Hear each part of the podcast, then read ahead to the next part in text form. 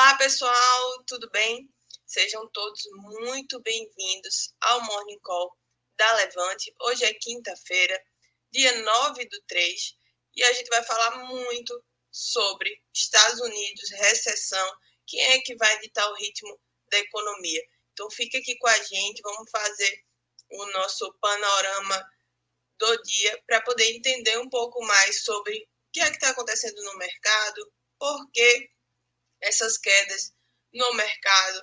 Será que essas, que essas quedas elas vão se perdurar? O que é que está acontecendo? O cenário mudou? O discurso do Powell foi muito hawkish? O que é que está acontecendo?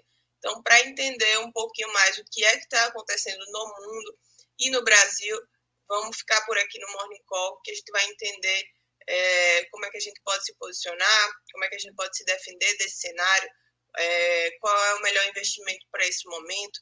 Então fica aí no Morning Call da Levante, que hoje a gente vai falar sobre muita coisa, tá? Vamos para a nossa agenda do dia. Deixa eu só compartilhar a tela aqui com, com vocês.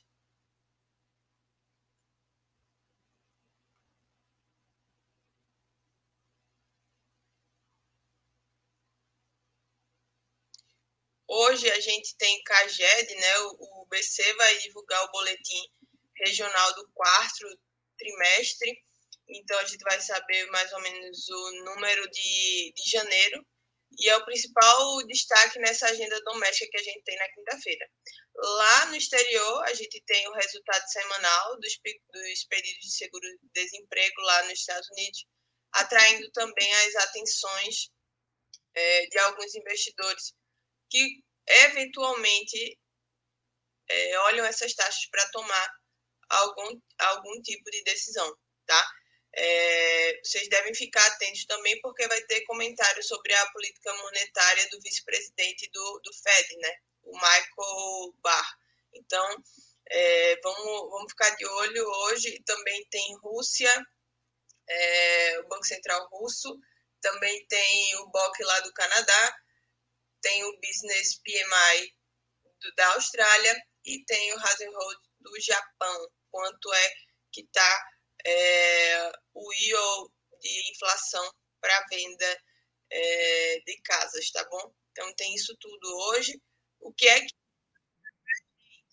logicamente que é uh, o CAGED, né? E esses comentários do Powell, que sim, o mercado por mais que a gente tenha o nosso mercado e a nossa dinâmica, muitas vezes o humor lá de fora ele pode modificar e pode levar junto e mudar a, o rumo do mercado, tá?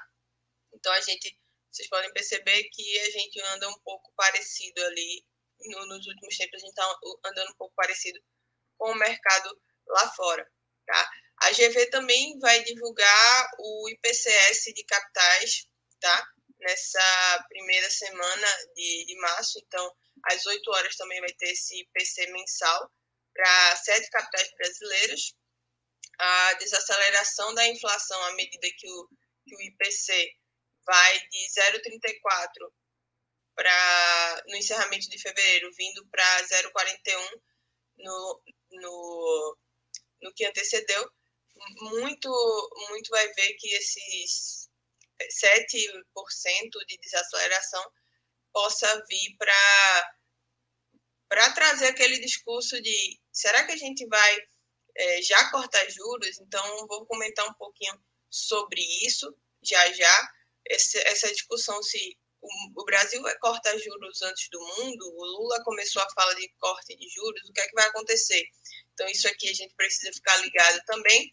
A FGV vai informar também o IGPM do primeiro decêndio de março, então de 8 horas a gente vai ver se o IGPM vai desacelerar também. Ele caiu 0,23 na primeira prévia de fevereiro, depois veio para uma alta na mesma leitura do mês anterior de 0,32. Tá? Então a gente tem que ver se vai ter uma. Esse, o, o IGPM ele impacta muito, né? Porque é, a gente sabe que todas as decisões de, de aluguel, enfim, de investimento em si, no, na parte física, ela, ele depende do IGPM, tá? Então, a gente precisa ver o IGPM, porque toma muita decisão ali de inflação, o, o IPC, né, porque o IGPM tem um peso maior, para quem não sabe, é 60% dentro do, do, do, índice de inflação.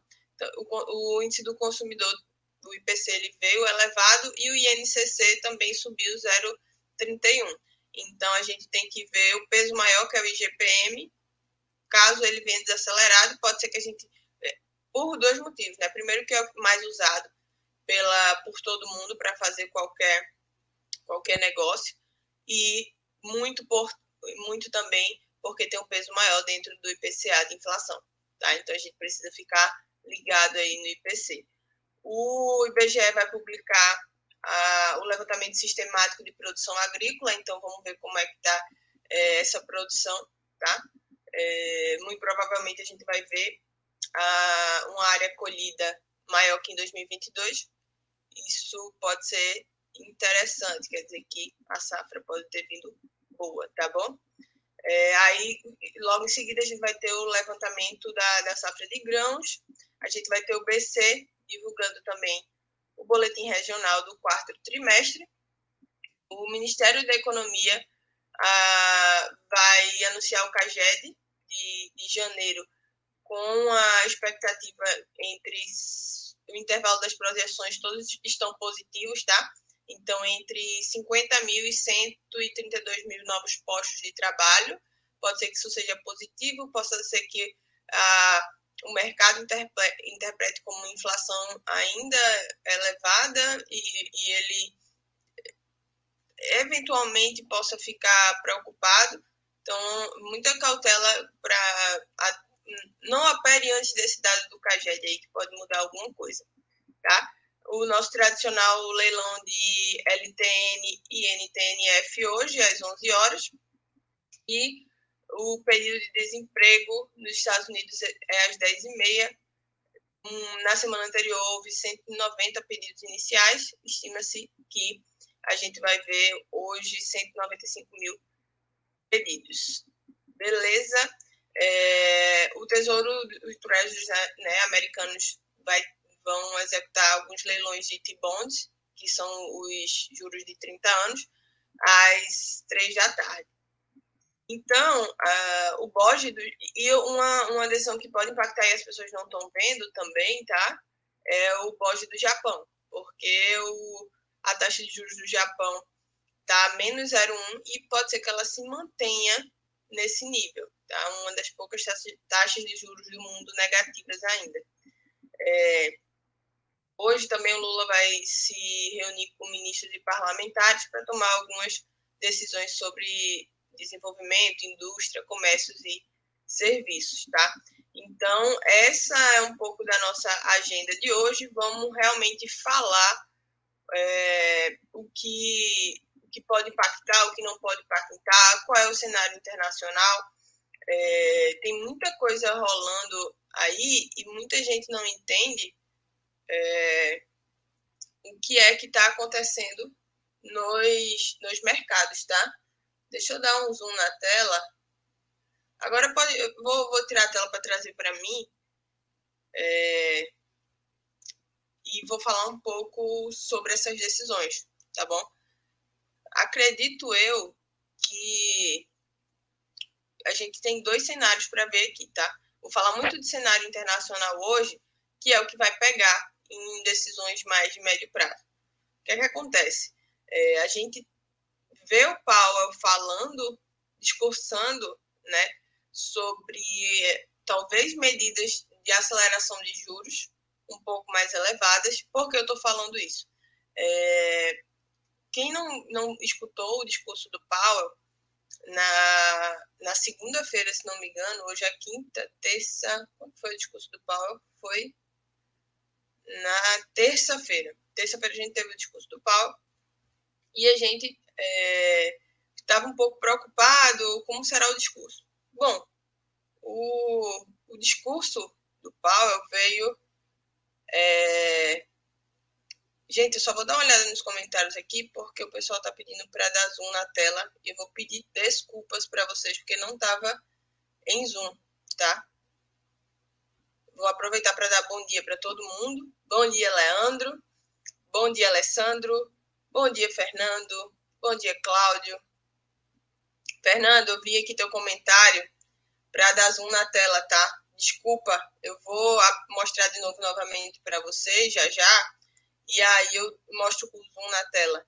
Beleza? Mas assim, disse tudo que ia, ia acontecer nos, nos comentários, tá bom? É, bom dia, Joyce. Bom dia, Celso Pontes. Bom dia, Jabrão. O som tá muito ruim, Jabrão. Melhorou um pouco. Como é que tá? Tá muito baixo? Tá muito alto? Como é que tá o som? Pra gente tentar melhorar isso, tá? Bom dia, Ricardo. Bom dia, Maurício. Bom dia, Mandinha. Bom dia para todo mundo. Obrigada todo mundo que está aqui. Vamos, vamos é, raciocinar um pouquinho sobre a política monetária e já já eu abro o calendário para quem quiser printar aí também o calendário do, do dia, mas se não, tá lá no Invest também, tá bom? É, vamos lá continuar. Qual é o cenário? O Powell é, muito possivelmente pode vir com um discurso um pouco mais duro agora, porque o que acontece? As pessoas não percebem que o Powell, na verdade, uma, uma gama de investidores já entendeu. O que é que acontece? O Powell, ele sempre vai fazer um teste para saber até onde o mercado aguenta. Então, o Powell vai ter sempre esses pré-discursos é, Fed, ele sempre vai fazer esses discursos um pouco mais duros. E quando vem é, o CPI, ele analisa, enfim, ele junto à mesa analisa o CPI e é, muitas vezes, é, só para contextualizar o que é o CPI, é a inflação americana, tá? Então, a, o CPI ele sempre vem antes do, do Fed.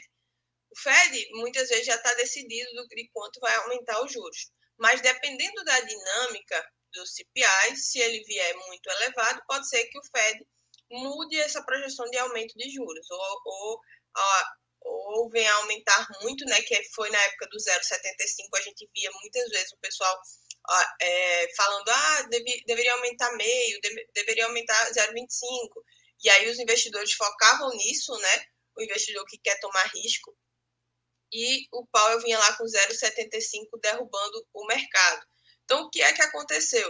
O mercado se animou muito quando o Powell é, parou de aumentar 0,75 e aí aumentou meio e agora aumentou 0,25. E aí o mercado começa a falar: ah, vamos, a inflação está controlada, a gente vai ter um pouso suave, não tem recessão. Começa um discurso muito otimista, otimista de investidor de, de bolsa. Todo mundo sabe que o investidor de, de bolsa ele está ali para tomar risco. O investidor de bolsa não está ali para comprar ETF de renda fixa. Então, é, o discurso do Powell, sempre que vier um pouco mais hawkish, ele vai vir, ou seja, mais pesado, contracionista, muitas pessoas vão, vão é, ficar receosas, mas quando, quando de fato vem o aumento de juros, e aí o Powell eventualmente pode, possa vir a aumentar 0,25, a expectativa toda do mercado está em 0,25, é, 0,25, e aí ele aumenta 0,25 mais calmo. Por quê? Porque com esse discurso um pouco mais forte, vamos dizer assim, o mercado já vira todo e fala, não, vai vir 0,50. E aí ele faz a, a, a, esse, esse jogo de até onde o mercado vai aguentar. Eu acredito que, que, o, que o aumento de juros nos Estados Unidos vai ser 0,25, tá? Eu não acredito em meio ainda. Pode ser que as projeções mudem. A projeção até hoje, eu olhei agora de manhã, está 67% para vir é, 0,25% e 33% para vir meio. Geralmente as projeções elas não erram, tá? Faz muito tempo que as projeções elas não erram. E eu acredito que isso não vai se modificar. Então é, é justamente o que o, o Claudio falou: jogo de isca. O Powell vai testar o mercado, o mercado é, faz um, um movimento antecipado frente ao discurso ali, e a expectativa da semana que vem do CPI e do Fed. A gente já vê esse mergulho do mercado todo mundo entra em modo sell, né? Panic sell que a gente fala, quer vender tudo. É, e aí todo mundo que está comprado começa a se desfazer sem nem entender, mas é, começa a reaver posição depois que o, que o pau aumenta 0,25. Qual é o meu conselho que eu tenho que dar? Tente se antecipar os movimentos. Da mesma forma que é, a gente vem análise técnica antecipação de movimento, eu acredito que essa semana é uma antecipação de movimento. Eu não acho que a gente vai sofrer um drawdown de 10% no S&P ou um drawdown de 15% na Nasdaq e a gente vai começar um novo ciclo de, de bear market. É, eu acho que, que a gente tem espaço para cair sim, mas não da forma que a gente via caindo no ano passado, tá? A gente já não está, o mercado ainda está alavancado, mas a gente ainda não está tão alavancado quanto é, a expectativa do, do mundo. Então, qual é o meu, o meu conselho? Não desespera. Lógico que a gente tem espaço para cair. A gente tem espaço para cair, eu sempre friso isso. Mas a gente não tem tanto espaço para cair como, é, como no ano anterior. No ano anterior, a gente sabia um, é, que os juros ia, ia subir 0,75. A gente estava no desespero. Imagina o mercado americano fazia 40 anos que a gente não estava no patamar de juros que a gente está hoje e a gente estava no modo desespero. Ah, vai subir 0,75, 0,75, estava no modo automático. Agora a discussão é, vai subir 0,50, 0,25 e quando é que vai parar de subir juros? Eu não sou do time das mais otimistas, vocês sabem disso. Eu sou do time muito realista. Então, assim, eu acredito que a, a recessão técnica vai vir em questão de tempo. Acho que nos próximos oito meses aí a gente o mercado projeta essa recessão técnica, tá?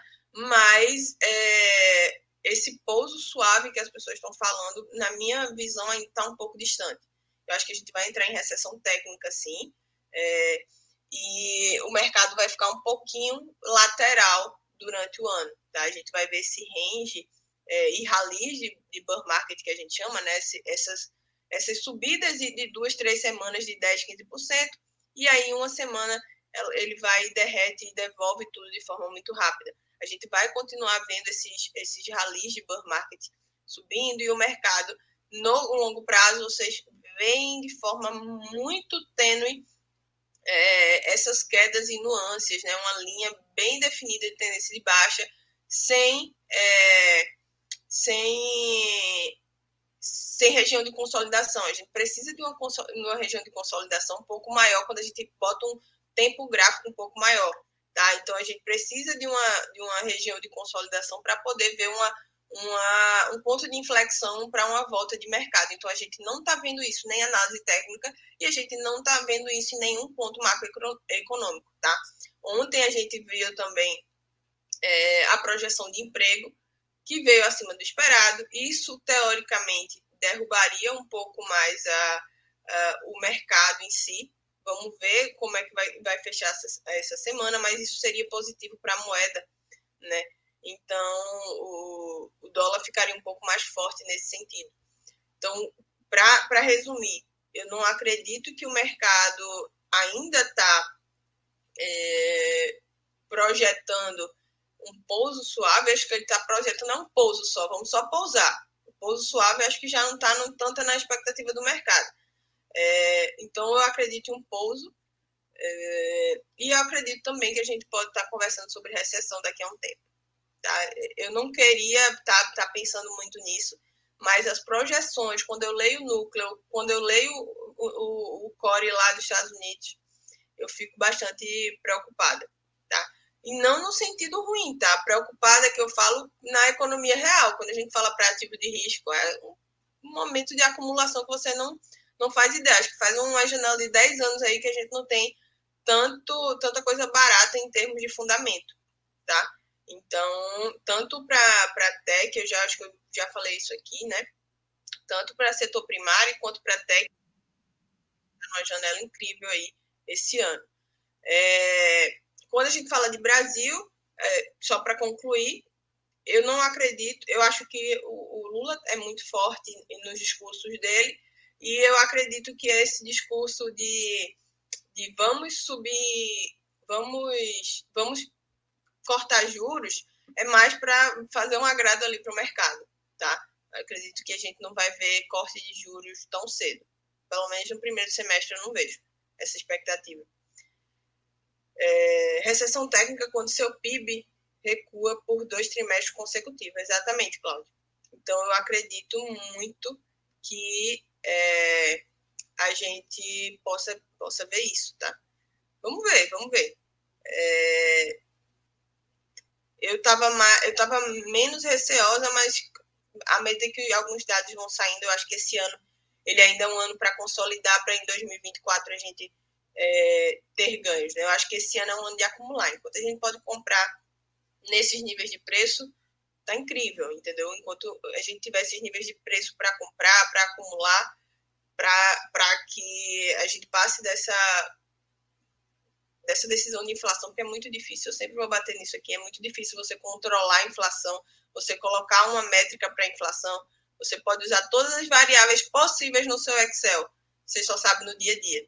Então, é, vamos ver como vai vir esses reajustes de inflação, como vai vir o CPI nos Estados Unidos, como é que vai vir esses índices aqui no Brasil hoje, para a gente saber como é que as coisas estão andando, tá? É, então, assim, é isso, gente. Um pouco de, de mercado, vamos entender, o dia tá bom. É, para a galera do, do, do, curto prazo, que, que, que opera no, no day trade aqui para o mercado, espera sair esses dados do CAGED para tomar alguma, alguma decisão. Para a galera do, do longo prazo, sabe que tem alguns, alguns setores bem bem machucados, né? Para mim, o setor de celulose está muito machucado, o setor de saneamento também está muito machucado, e é, a gente pode se aproveitar um pouco disso, tá bom?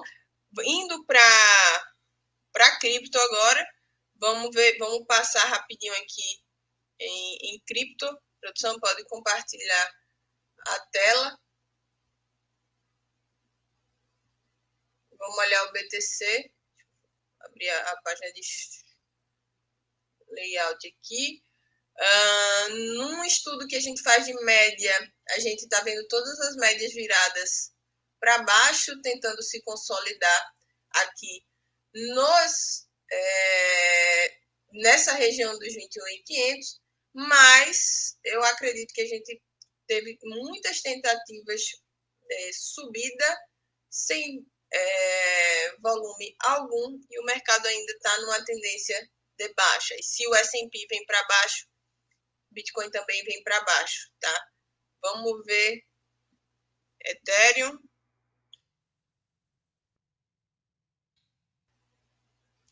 Ethereum a mesma coisa, todas as médias ainda em consolidação. Essa média aqui é de ah, eu acho que é a média de 200 do Ethereum. É, a média de 200, eu vou colocar ela no gráfico de 60 para vocês verem uma coisa. Faz muito tempo que essa média ela é respeitada, tá?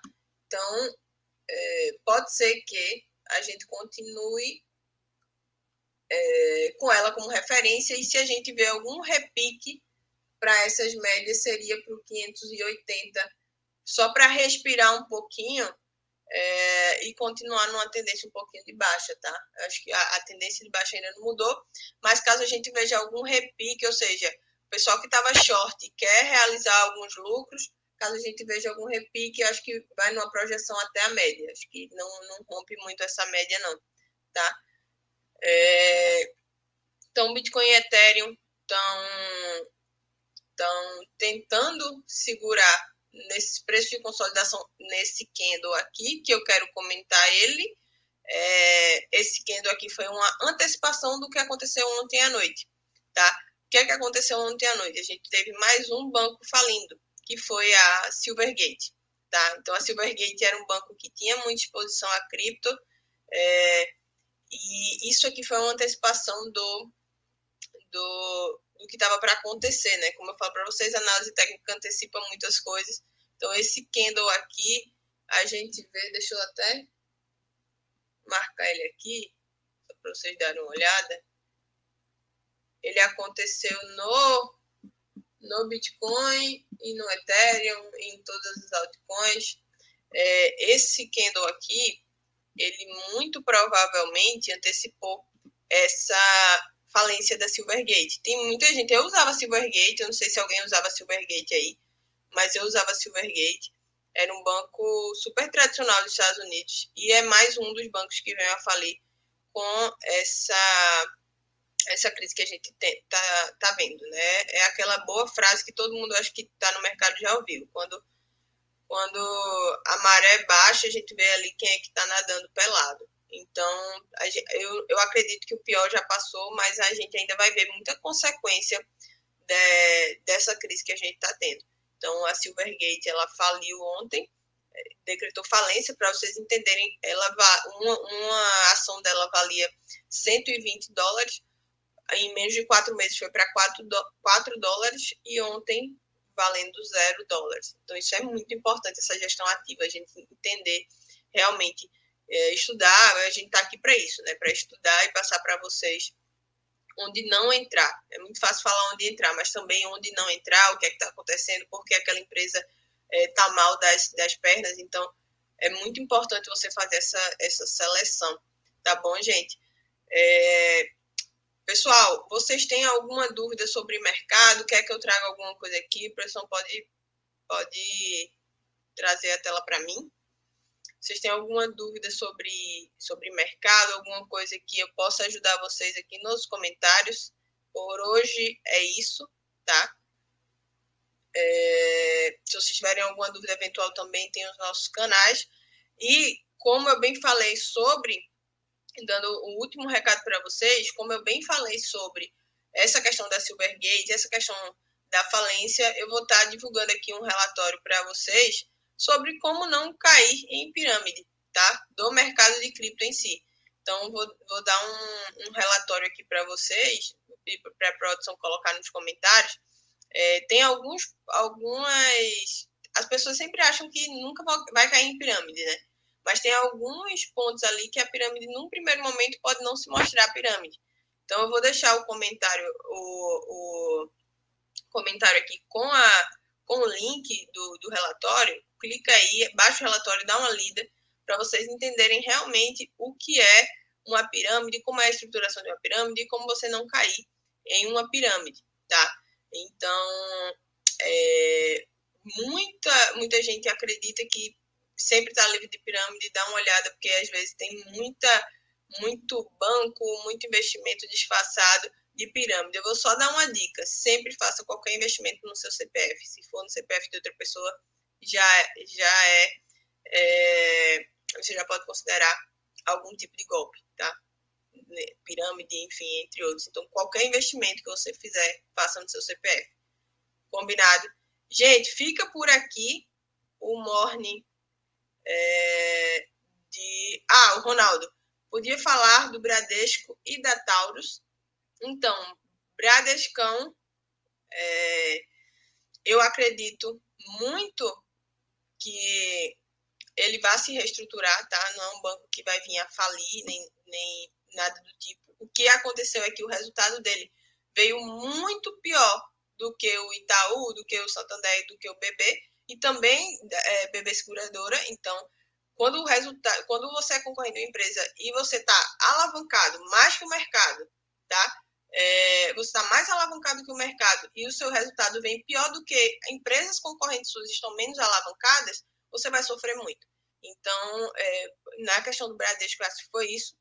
Taurus, eu não acompanho, tá, Ronaldo? Mas eu vou pedir, caso você tenha alguma dúvida, pode mandar para a gente aqui, que eu peço para o pessoal responder a vocês sobre Taurus. E as small caps subiram porque elas estavam muito amassadas, tá? Então, as small caps, assim como é, elas antecipam o um movimento de alta, desculpa, de queda dos mercados, vocês podem observar que as small caps elas caíram antes que algumas empresas, elas também vão antecipar algumas, alguns movimentos do, do, das blue chips. Então, as, as small caps subiram ontem, antecipando o movimento, que elas sofreram um pouco mais, teve um, um, um repiquezinho de, de, de, mercado, tá, Ronaldo? Então, é, é muito por isso. Small cap antecipa muito o movimento de mercado. Uh, acho que é isso, né, gente? É, quem quiser ficar agora no Morning de Cripto, eu vou deixar o link aí para a gente falar um pouco só de cripto agora, perguntar é, até o que é Bitcoin eu respondo no Morning, tá? Então pergunta qualquer coisa, é do zero, Morning de cripto, para vocês entenderem um pouco mais sobre cripto, tentar entender é, um pouco mais o que é o mercado. E é, fico com, com vocês, espero vocês na, na terça-feira, às 8h30, tá certo? Então vamos pro, pro Morning de Cripto. Tchau, tchau.